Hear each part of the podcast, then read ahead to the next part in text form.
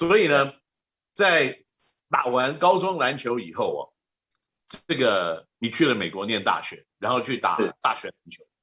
那可是呢，你为什么在松山的时候？你知道，大家都知道，这 HBL 的甲组学校真的在念书，可能时间就不会特别的多。你可以美国，我觉得打得很好，然后马上可以适应。很大的一块是因为你英文非常的好。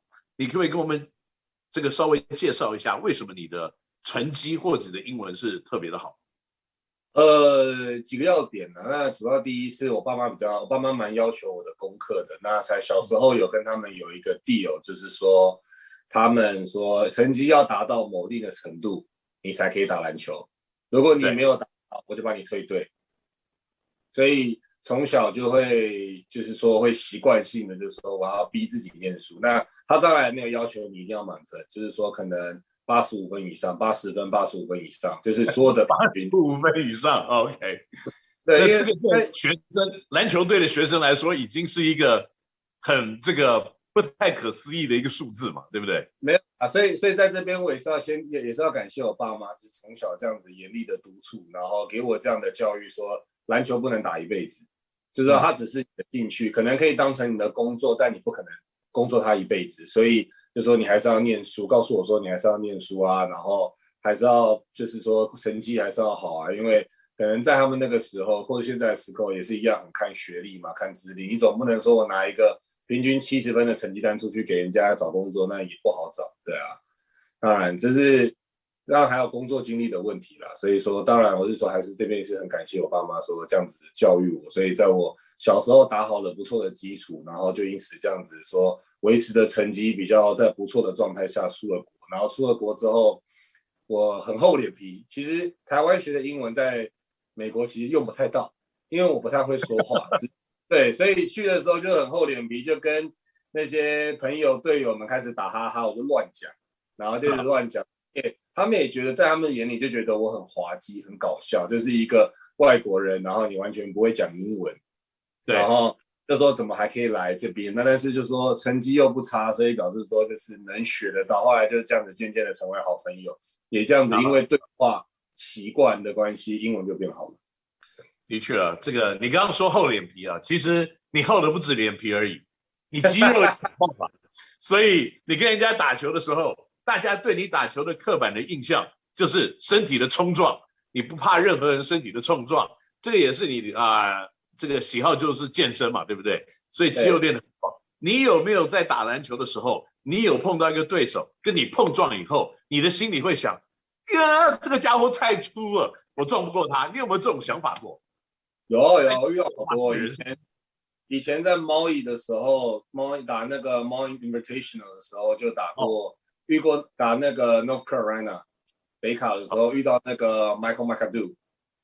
哦，Michael McAdoo，Yes。对，对到他，他他在勇士是一个打不到球的球员，几乎打不到球的球员。对，对他的 NBA，然后结果没想到他在 NYC 跟他打的时候，嗯，我发现我完全推不动他，除了比他矮就算了，是力量完全跟他是不同的等级，他一只手就可以把我架开。嗯哼嗯哼，对，所以其实你在 NBA 看到这个 Michael McAdoo 的时候，你还会觉得他有点瘦，对不对？可是他的力量真的就是很大。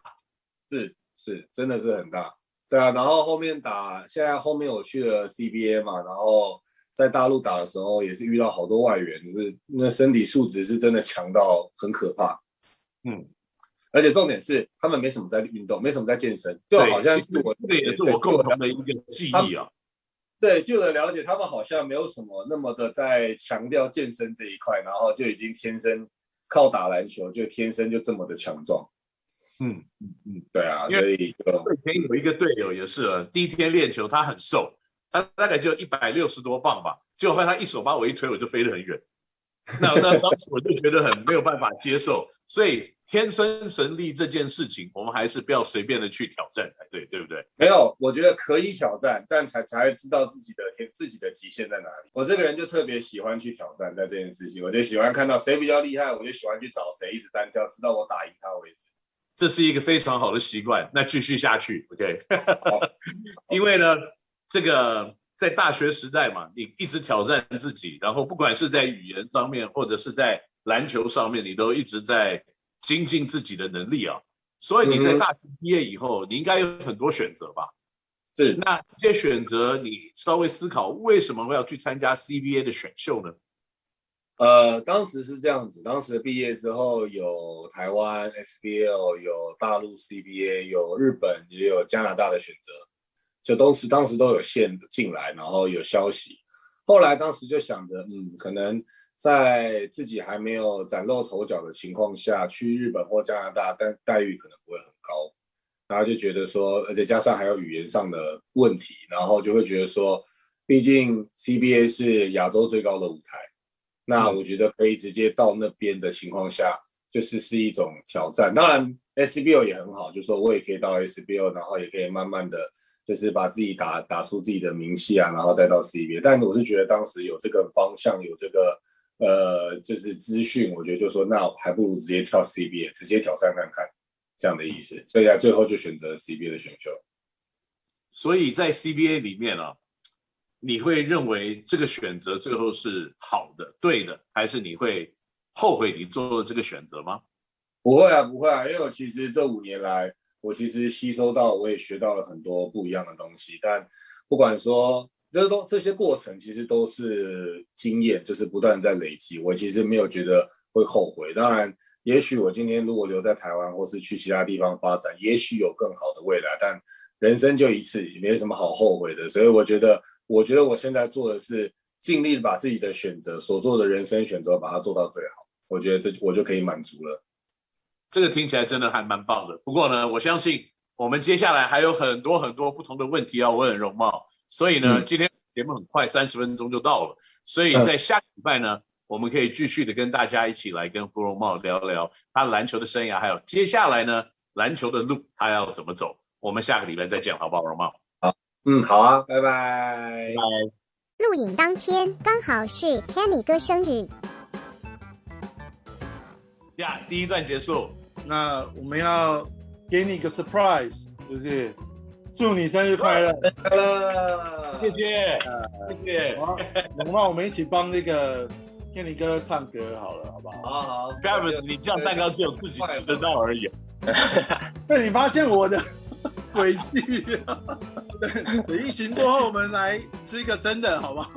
好，那我们先来唱个那个生日快乐歌，好，好，没问题。好，一二三，祝你生日快乐，祝你生日快乐，给你的生日快乐，祝你生日快乐，谢谢。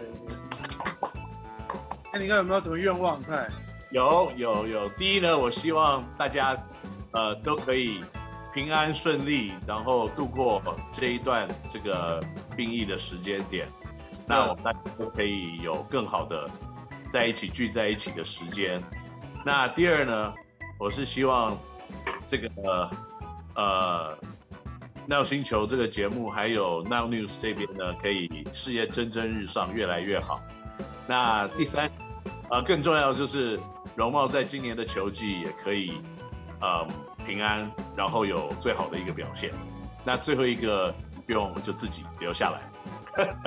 OK OK。啊，等下想着工农贸加盟工程师。啊，这个是我自己在讲的，你破了我的梗啊。OK，Kenny 哥，恭喜恭喜，生日快乐！谢谢。